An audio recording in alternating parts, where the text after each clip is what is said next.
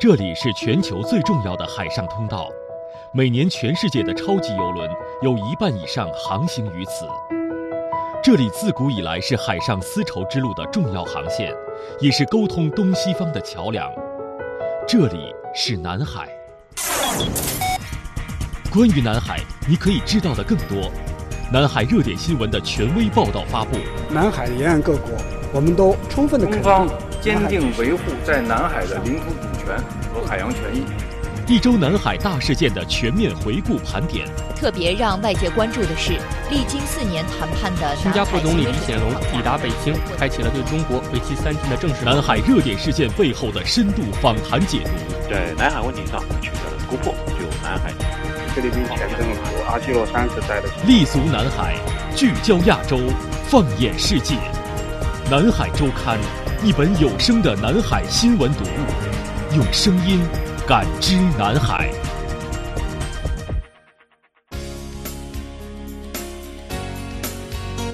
各位好，欢迎收听南海周刊，我是张雪。在接下来的一个小时当中，您将收听到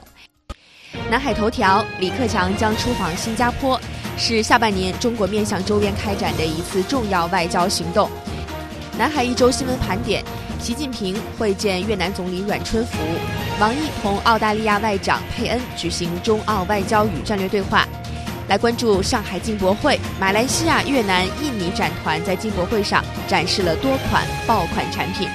节目的下半段呢，依然是南海访谈录的板块。首届中国国际进口博览会十号在上海落幕了。那么这次博览会给中国和世界留下了怎样的精神文化遗产呢？又收获了哪些成果？节目的下半段呢，我将对话对外经济贸易大学国际贸易系教授孙玉琴，为您深入的解读首届中国国际进口博览会。欢迎您的持续关注。接下来我们首先进入到本周的南海头条，聚焦最热点南海新闻。呈现最权威南海观点，南海头条。来关注李克强总理出访的最新消息。应新加坡共和国总理李显龙的邀请，中国国务院总理李克强将于十一月十二号至十六号对新加坡进行正式访问，并出席第二十一次中国东盟十加一领导人会议、第二十一次东盟与中日韩十加三领导人会议。和第十三届东亚峰会，中国外交部八号表示，此访是下半年中国面向周边开展的一次重要的外交行动。新加坡是今年东盟轮值主席国，也是中国周边的重要邻国。二零一五年，两国建立与时俱进的全方位合作伙伴关系。此访是中国总理时隔十一年再次到访新加坡。外交部部长助理陈晓东表示。今年正值中国改革开放四十周年，新加坡积极参与到中国改革开放的进程。李克强总理此访具有特殊的意义。他说：“李克强总理访新期间，在会见会谈中，相信双方领导人将回顾和总结两国关系发展的成功经验，规划和部署两国的务实合作，重点推动‘一带一路’创新等领域合作。双方还将结合当前地区和国际形势。”就区域合作、多边贸易体制以及共同关心的重要问题交换意见，双方将共同发表两国政府间联合声明，体现此访的成果和双方的共识。两国领导人还将见证签署经贸、金融等领域一系列合作文件。近年来，中新的务实合作成果丰硕。自2013年起，中国连续五年成为新加坡最大的贸易伙伴，新加坡也连续五年成为中国最大的新增投资来源国。共建“一带一路”成为两国关系合作发展的重大机遇。目前，中新双方正在加快建设互联互通、金融支撑三方合作的三大合作平台。另外呢，新加坡是东盟国家当中唯一同中国签署了双边自贸协定的国家。在不久前，中新双方宣布完成了自贸协定的升级谈判，目前正在履行各自的法律程序。访问期间，两国总理有望见证签署相关的文件。陈晓东表示，双方签署自贸升级协定，有利于推动两国经贸合作向更高水平、更深层次、更广领域的发展。这也表明了中新双方将继续携手努力，共同维护。护自由贸易和多边贸易体系。关于出席东亚合作领导人系列会议，陈晓东介绍说，此访对推动中国东盟关系提质升级和东亚区域合作深入发展具有重要的意义。李克强总理届时将阐述中方对东亚合作的政策主张，提出各机制下深化务实合作的三十余项新倡议，涵盖科技创新、经贸、金融、教育、文化、环保、安全等诸多领域，推动中国东盟合作提质升级，推动东亚合作迈上新的台阶。今年是中国东盟建立战略伙伴关系十五周年和中国东盟创新年。二零一七年，双方贸易额超过了五千亿美元。中国连续九年成为东盟第一大贸易伙伴，而东盟则连续七年成为了中国第三大贸易伙伴。陈晓东表示，中方期待今年的系列会议聚焦东亚，聚焦合作，共同维护多边主义、自由贸易和国际规则，推动区域经济一体化。另外，十加一领导人会议期间呢，双方有望发表中国东盟战略伙伴关系二零三零年愿景，规划中国东盟关系与合作的未来发展。十加三领导人会议期间，中方将与各方探讨东亚共同体建设的愿景和推进的路径，进一步加强金融合作，深化文化、教育和青年等领域的合作。东亚峰会期间，中方希望峰会坚持经济社会和政治安全平衡发展，战略沟通与务实合作统筹兼顾。中方呢将宣布在能源、自然资源、地球科学等领域开展更多的合作项目。东亚合作领导人系列会议期间呢，李克强总理还将出席第二次区域全面经济伙伴关系协定，也就是 RCEP 的领导人会议。陈晓东表示，关于。区域全面经济伙伴关系协定，也就是 RCEP，是当前亚太地区规模最大的自由贸易协定的谈判。呃，中方认为，在当前形势下，呃，尽早结束谈判，尽快达成协议，对于深化区域合作，共同应对单边主义和保护主义，推动塑造开放、包容和以规则为基础的国际贸易体系，具有重要的意义。中方愿与有关各方一道努力，抓紧推动，尽快结束谈判，早日能够签署协议，以便惠及地区各国人民。那根据中国外交部的透露，与会期间呢，李克强总理还将同出席会议的有关国家领导人举行多场的双边会见。东亚合作领导人系列会议将于本月在新加坡举行。中国国务院总理李克强十一月十二号至十六号将对新加坡进行正式访问，并出席东亚系列领导人会议。东盟秘书处特别代表、区域互联互通协会会长李建雄表示，对于东盟和中国而言，有两个领域的重要进展值得关注。第一，就是自贸协定，在升级版自贸协定的谈判当中呢，双方取得了一些进展。另外一个重要的方面就是南海行为准则。今年八月举行的中国东盟外长会议期间，双方已经就南海行为准则单一磋商文本草案达成了一致。对此，李建雄表示。定是人啊，大家都看得到，是是真的是有一个进展，而且我觉得更重要的一点就是整个气氛，我觉得讲说好啊，东盟的各诉求国跟跟中国来讲，两边的关系都缓和了好多。跟比如说我们跟二零一一六年来来比的话，嗯，整个情情况是是好好好很多，而且我觉得在这个大前提，也就是讲说双边的一个关系少了那块紧张。那变成讲说整个气氛比较好，那你其他方面这样的一个合作要带动起来的话，也会比较方便。中国是东盟最大的贸易伙伴，经贸关系是中国东盟关系当中重要的组成部分。马来西亚亚洲策略与领导研究院国际事务高级顾问胡义山博士表示，在单边主义和孤立主义逐渐抬头的当下，中国和东盟国家之间能够坚持开放的精神，维护自由贸易，这一点难能可贵。国和东南亚的大多数国家呢，仍然坚持的能够走这个自由贸易的这种坚定不移的这个路线呢。我想这个应该是让最让我呃留下深刻印象的一点。那么，比如说呃，中国和这个东南亚国家以及其他的一些东亚、南亚国家呢，大家都非常努力的要促成这个 RCEP 的。呃，这个谈判啊，这一天。参观过宁夏闽宁小镇的东盟秘书处特别代表、区域互联互通协会会长李建雄对中国的扶贫项目留下了深刻的印象。扶贫的闽宁小镇，那个我觉得它本身就是很有意义，因为它是啊，习主席当时他还在福建的时候提出来的，而且我们看到它整个运作，我觉得非常好，也就是沿海城市，它有它的一个，比如说贸易，甚至是投资这样的一个经验。然后把它带到内陆、比较内地这样的一个像宁夏这样的一个地方去，两边的合作，但我们看到那个成果，我觉得非常好。而且这个我们也觉得讲说，东盟我们也可以，也可以来呃来考察这样的这样的一个项目。像比如说东盟本身，它像比如说各个成员国内，它是不是也可以同样的一个思路，也就是说把企业、把比较成熟的城市。跟比较贫困、比较有有需要的一些一些一一些地区做一个合作。马马来西亚亚洲策略与领导研究院国际事务高级顾问胡一山博士则认为，推进与中国关系是东盟的重要目标，而在教育领域的合作可以成为重要的手段。我尤其要提一提这教育方面的，你看，像中国在马来西亚所开设的这个。呃，厦门大学的这分校是十分成功的这个例子，那么也希望更多的中国高校呢能够走出中国国门，到东南亚来，呃，比如说开设分校啊等等，那么这些都是既能够增加经济效益，又能够促进呃这个民心相通，是一带一路的一个一举两得的这个好做法。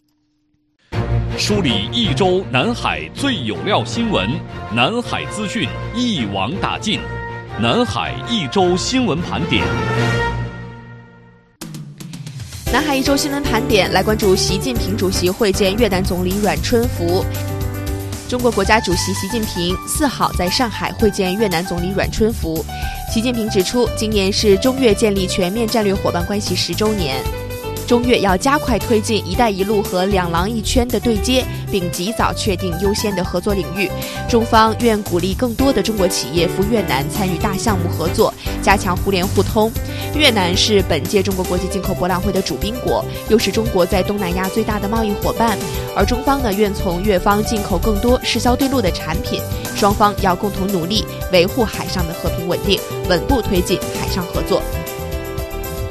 来关注外交部。对于菲律宾在南海问题上表态的回应，外交部发言人华春莹八号在北京举行的例行记者会上表示，中方赞赏菲律宾在南海问题上展现的积极建设性磋商的态度。菲律宾外长洛钦日前表示，中国与东盟正以令人惊讶的友好姿态推进南海行为准则的相关谈判。南海或将继续存在争议和分歧，但不应妨碍各方共同努力，在其他领域开展互利合作。在回答相关问题时，华春莹做上述表示。他说：“呃，我们注意到了洛钦外长的有关积极的表态。那么，正如大家所看到的，当前在中国与包括菲律宾在内的东盟国家的共同努力下。”南海地区的形势保持了总体的稳定，有关国家呢回到了通过对话协商妥善处理分歧的正确的轨道。南海行为准则案文的磋商呢也在不断的向前推进。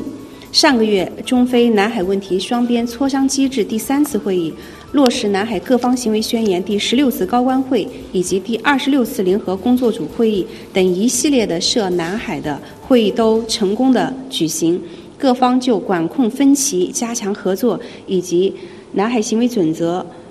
案文都进行了充分的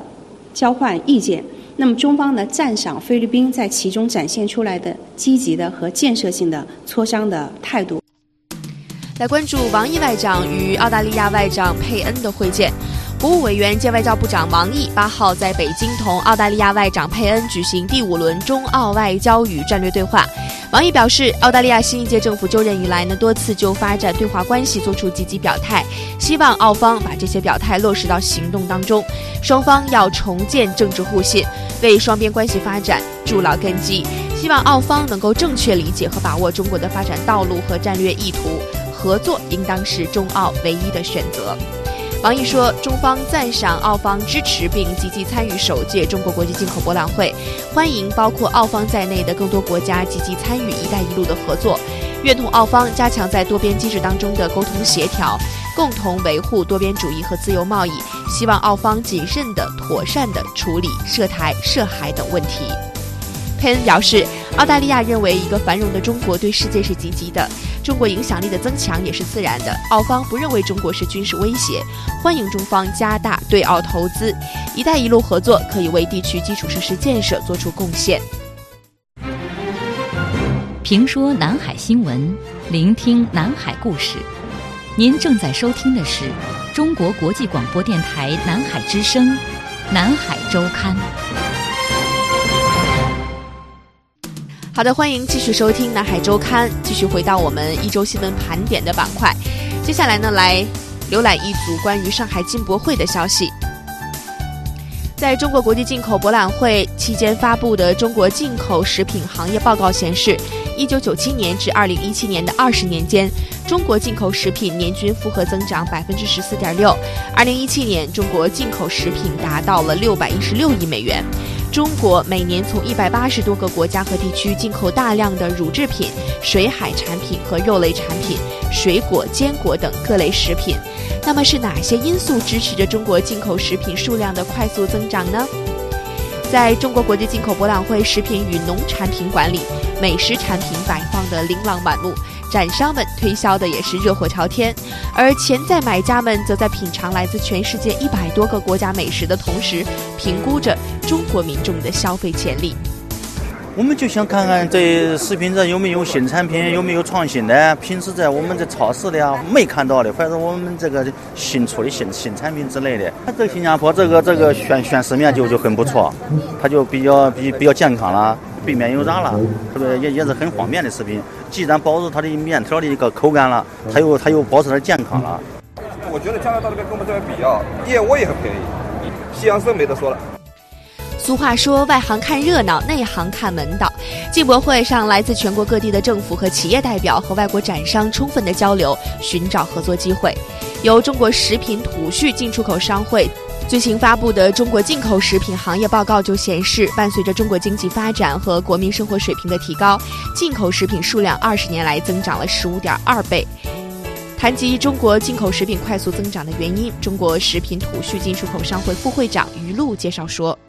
第一个原因就是因为收入的增加，自然大家就愿意多花钱在食品上。那么第二个，我觉得就是中国的消费习惯已经国际化、全球化，就更多的可能愿意去尝试不同的产品。第三个，我觉得最大的就是我们我们目前的消费主力军已经变为越来越年轻，八零后、九零后，甚至是零零后，这些主力军们，他是一个。多文化背景下的包容的这么一个心态。第四个原因，我觉得其实是最重要的一个原因，就是中国政府改革开放的这种政策，真的是为了这我们的大门越来越开。那么还有就是贸易便利化。二零一七年，美国、澳大利亚、新西兰、印度尼西亚和法国是中国进口食品前五位的来源国。肉类及其制品、乳品、水海产品以及制品的进口数额在各大类进口食品当中排前三位。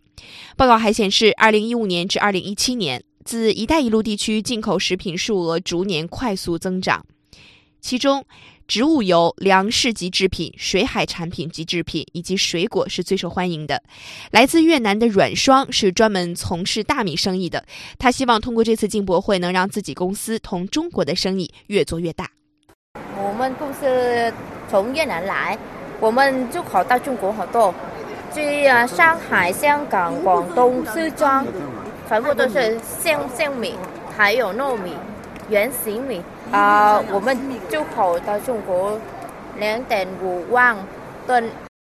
中国百姓的餐桌越来越丰富，自然少不了中国进口商的功劳。上海临海实业有限公司是一家专门从事进口水海产品的中国企业，在他们的展位上，八到十斤一只的俄罗斯帝王蟹，五斤左右一只的澳大利亚龙虾，吸引了众多中外参展商前往洽谈。公司行政部主任史建冲介绍说：“我们主要是做进口水产的，里边商户将近四百家，展区的各个各个商户的东西，主要的产品帝皇蟹、板蟹、鳌虾、牡丹虾、甜虾、澳龙。我们那个主要是搭这样一个平台，让外商了解我们，直接跟外商接触，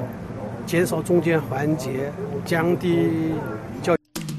接下来我们再来关注一下相关的东盟国家在这次进博会上都带来了哪些爆款产品哈。首先来关注一下马来西亚展团。那今年的马来西亚展团呢，是由马来西亚对外贸易发展局、马来西亚中华总商会和马来西亚中国总商会共同组织的。其中呢，马来西亚对外贸易发展局开设了一个高科技展区和一个服务贸易展区，而马来西亚中华总商会和马来西亚的中国总商会分别开设了一个展区，主要呢是以食品为主的。另外呢，作为主宾国之一哈，印度尼西亚政府也是非常重视这次的中国国际进口博览会。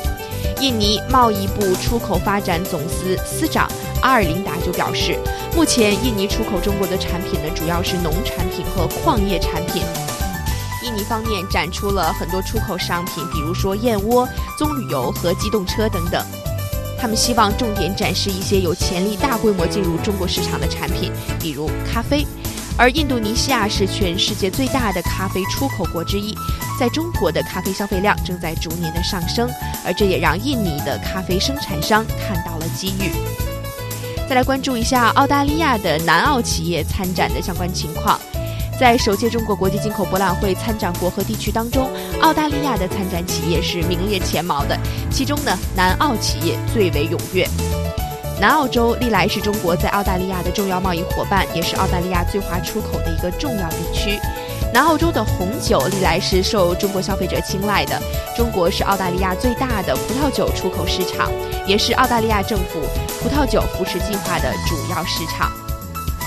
中国驻阿德莱德总领馆代总领事梅运才在接受记者采访时表示。总领馆呢积极主动的做工作，协调南澳洲政府和企业参加这次博览会。双方确定了将南澳的食品、农产品、教育、科研等作为南澳洲的特色产业进行重点展示和推介。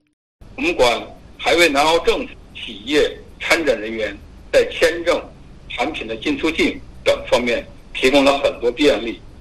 目前，南澳有二十多家企业报名并取得了展位，因为展位紧张。报名截止等原因，还有很多企业未能参加这次博览会。他们表示，明年将积极参加第二届进口。中国东盟自贸协定优惠关税系统在马来西亚上线，而这一系统呢，为中国和马来西亚的外贸企业提供中国东盟自贸协定优惠关税的一站式查询及应用解决方案。从而帮助企业合法合规的节约关税成本，享受自贸协定的红利。港交所前三季度 IPO 总集资额居全球首位，总集资额达三百零七亿元，居全球首位。港交所集团行政总裁李小加表示，这反映出港交所继续扮演着全球 IPO 中心和亚洲最活跃资本市场的角色，对今年全年的业绩表现充满信心。印度女性飞行员比率全球最高。印度媒体八号援引国际女性飞行员协会最新调查数据报道，印度女飞行员占国内飞行员总数的百分之十二点四，而这一比率是全球最高的。印尼盾对美元汇率近期持续走强。在连续多月的下跌之后，东南亚第一大经济体印度尼西亚本币印尼盾汇率近日持续走强。分析人士认为，印尼盾近期上涨是对之前大跌的修正，也是国际和国内因素共同作用的结果。印尼盾强势反弹主要与印尼良好的经济基本面有关，而印尼盾贬值不会对本国经济造成。相关经济学家表示。国际投资者开始买入印尼国债和股票，增加印尼资产在投资组合当中的比例。好的，以上就是本周南海资讯盘点的全部内容了。节目的下半段是南海访谈录的板块，我将对话对外经济贸易大学国际贸易系教授孙玉琴，为您解读刚刚落幕的首个全球以进口为主题的中国国际进口博览会，在会议期间达成的亮点，以及为中国和世界留下的精神文化遗产。欢迎您的持续关注。